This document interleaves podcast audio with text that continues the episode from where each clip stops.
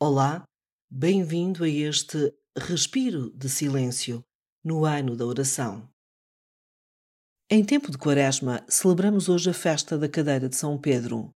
Começa este respiro de oração com a consciência de que há muitos cristãos a rezar contigo. Não estás sozinho neste ano da oração. Estás a participar numa rede mundial de oração.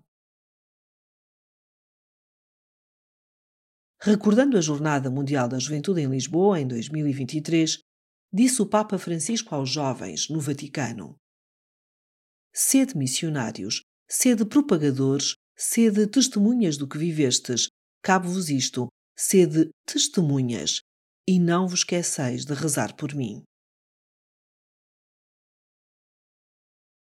Desde o início do seu pontificado, o Papa Francisco deu uma grande importância à oração pedindo para rezarmos por ele, mas também pelos desafios da humanidade e da missão da Igreja.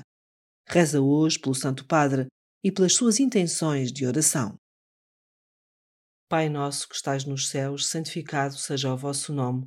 Venha a nós o vosso reino, seja feita a vossa vontade, assim na terra como no céu.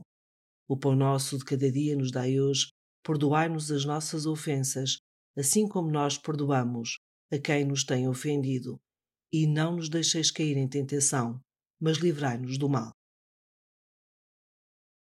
Até amanhã.